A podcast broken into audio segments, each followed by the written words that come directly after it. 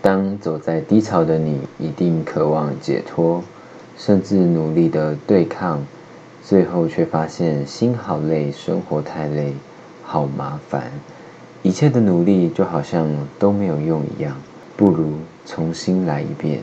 但事实真的如此吗？人生在世，岂有一路顺遂之事？与其难过，不如重新掌握。我是冠志，欢迎您和我一起重新度过。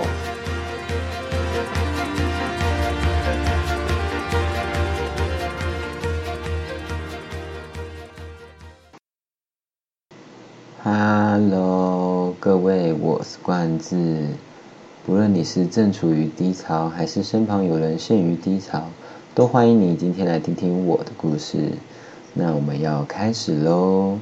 在升高三的那个暑假，我发生了一件让我自己目前人生中印象最深刻的一件事情，那就是我陷入了我有史以来最大最大的一个低潮。那时候的我基本上都没有去上课，而且也不去考试，也不去补习班，也不出门，足不出户的那种。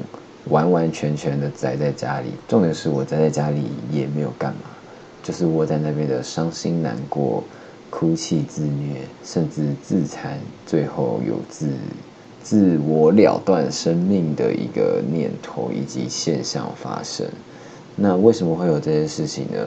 我回头观望，其实主要有三点是我自己回头看的时候发现的。第一点呢，就是我只会接收，不会消化。第二点，就是我自己把世界想的太单纯、太简单。第三点呢，就是我认为自己 OK，自己可以去处理，自己去 handle 这些事情。那就由我自己来一一阐述我曾经经历过的这三点。这第一点呢，就是我从小到大都很爱接收别人的负能量啊、负情绪或者是一些故事。那为什么会说我不会去消化呢？因为我觉得我喜欢多听人家的故事。那这些故事或者这些人家呃可能想要帮忙的东西，我就会默默的记在心里。那最后就积着积着积着，这些负能量啊，这些情绪就这样长久的累积下来，直到那时候刚好因为是要学测，所以也是考试压力。算蛮大的一个时期，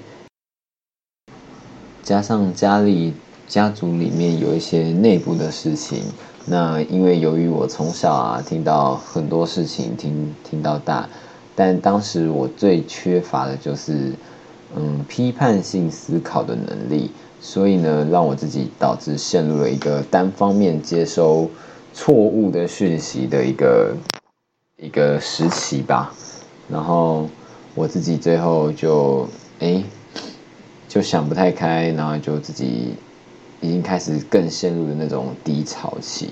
那最后压垮骆驼的最后一根稻草就是，呃，考试嘛，然后还有家里其实还有点人际的关系。那其实我认为我以前的人际并不是说太 OK。那当时的我，我还蛮。有点在意这些东西，那但我这种处女座的人就很会钻牛角尖啊，钻钻钻钻到后面就变得说自己很很不顺遂，最后就进入了这个很大很大的低潮期。那第二点就是我把世世世界想得太单纯。为什么这样说呢？就是我认为这个世界不是应该像那个，诶。哎，我忘记是什么子了，孔子吗？人性本善，还是荀子是人性本恶嘛？呃，孟子，对对对对对对对，那就是人性本善嘛。所以我认为每个人啊都是哎很单纯的，或者是不会有任何想要去害别人，还要去弄别人的心。可是，呃，真的，这个世界太单纯。我把这个世界想的太单纯，这个社会啊，不是世界，世界还是很美好的。这个社会人心、人性都是非常的不单纯。只要有关于自己的利益的事情的时候，其实就很容易抛弃这个单纯，然后成为那个蝇为了这些蝇头小利而去伤害身旁朋友的人。那这就是我把世界想的太单纯了，也是因为这样，我很相信我认为的朋友，但是我却在背后被捅刀的那种感觉。那这也是压垮这个压垮骆驼的第二根稻草之一啦。最后啦，最后第三点就是因为我认为我自己 OK，我认为自己 handle 得住，因为我觉得我自己应该是可以的吧，我不需要人家帮助，而且我认为。去看那种心理医生啊、心理诊所，或者是去辅导室。我当时的想法是认为说，哎，去这种地方的人就一定是有问题的人。那我不想要被看作有问题，所以我就打死死活都不去。所以我就一直硬盯、硬盯、硬盯。其实呢，这些问题早在可能我刚上高中的时候就有了，但是我就是一直盯、一直盯、一直想办法的去转移自己的注意力。等到最后呢？嗯，我能转移注意的地方越来越少，越来越少。逐渐因为考试的关系，所以我比如说我转移注意的地方是社团，那我考试当然就不能去玩社团嘛。那我转移注意的地方已经渐渐的没有之后，就开始负能量就开始从那个最深处的地方逐渐开始爆发，所以就导致我后来就有那个所谓的很大的低潮期。那到那时候。其实我也突然有点忘记了，因为那个低潮期，现在在我的回忆之中，其实有蛮大一片是一个空白。但我只知道我那时候就是不去上课啊，然后甚至会想要，嗯，自杀、自残等等的倾向出现，然后就是会觉得，哎，人生怎么那么糟糕？哎，这个人生好像都大家都在烦我，然后没有人爱我，没有人关心我。可是事实并不是如此的，虽然我是这么想的，但是真的有很多很多的人是在背后啊这样关心我，那也让我自己后来从那时候的情绪之中走出来。那时候我最感谢的人一定是我的爸妈，那我只能说，天下真的爸妈还是最爱你的人。对，那还有我哥啦，我哥也是那时候也是很。很关心我，那我爸我妈的方式都不太一样，但是我知道他们都是出自于爱我的，当然我很谢谢他们。那再来呢，就是我谢谢我当时的女朋友，当然现在已经是前任了。那那时候她也就是默默的陪伴着我，然后听我在那边呃讲一些负能量的东西，然后然后。说了又不去做，我一直说我想要改变，因为我其实应该也是那时候是应该是个马子狗啦，对啊，就是很听女朋友的话那种感觉。但是我就是一样说到没有做到那种人，就是我说哎我会去上课，可是我还是没去。那最后最后最后的最后就是真的就是分手啦。可是我真的很谢谢他，就是因为就是陪伴着我，然后让我走出来，我真的很感谢他。那他真的是我生命中很重要的一个人，贵人，真的是贵人。那再来就是我的朋友、老师、补习班老师。首先是我的学校老师啊，那时候不论是班导还是我的任课老师，比如说我是英文小老师嘛，那我的英文老师其实也非常非常的关心我，因为他们都觉得说我怎么会突然变这个样子。那大家都很好奇，我看起来不像会是这种样子的人。那我其实那时候也不知道为什么会这样啊。但是后来回想，真的就是因为可能这些原因，对，所以就渐渐的陷入。那我还是会去学校，可是就是去请个假，然后就走。结果每次老师看到我啊，都会哎，很好心的问我一句，可是我让当时会觉得压力非常的大。因为呢，我自己也知道，我也要走出来啊，我也要不要让爱我的人担心，等等等等的。然后我也很想努力过好生活，可是呢，我就是做不到，因为我就是很想对抗他，我就是很想要去，嗯，逆天改命，就是我不想要因为这个低潮而倒下，我就一直坚持在那边。但我回家的时候又是那个样。我那时候还有一段时间，那段时间基本上我是很害怕人群。我上下学又要通车，要公车、火车，要走路。可是那时候我真的很不敢出门，所以到最后，我到第一次北模之前，我基本上都没有去学校，就请了一个很长、很长、很长的病假。然后最后呢，我我就很爱窝在那种阴暗小角落啊，然后每天就很负面、很负面那。有时候还撞墙打头，然后也有可能会拿刀想要自己割割干嘛的。对，现在想起来我都觉得我那时候，哇塞，真的是傻傻傻的勇敢，然后也是负面的那种。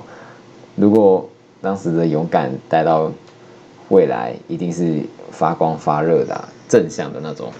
嗯，我真的很笑我自己当时的那很低潮，真的不知道我在干嘛，然后。之后就变哎，默默的，好像就接受了吧，就承认了我在低潮。我也有去看医生，然后我也吃了一些药啊。可是后来就慢慢的、慢慢的、慢慢的，也是变变变回原本的样子了吧，也算有点走出来。可是又好像可能留下了一点东西。所以我那时候也是很担心我会再复发。那时候要上大学了，我也很担心我上大学到一个新的环境会复发。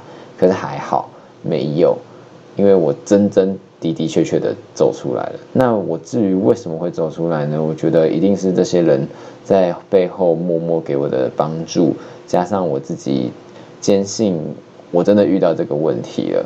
很多人都会努力的想要去对抗，不相信自己已经遇到这些。呃，所谓的低潮，不论你是生病，还是你是心身体，还是心理上的病，你一定就是要先承认你是有生病的人，那你才能去想尽办法去做改变，而不是你死在在那边，然后就哎一直说哦，我为什么会这样？我为什么会是我？为什么会是我？是我得到这些东西？其实我当时也有很多这种想法，只是我并没有一一的阐述出来。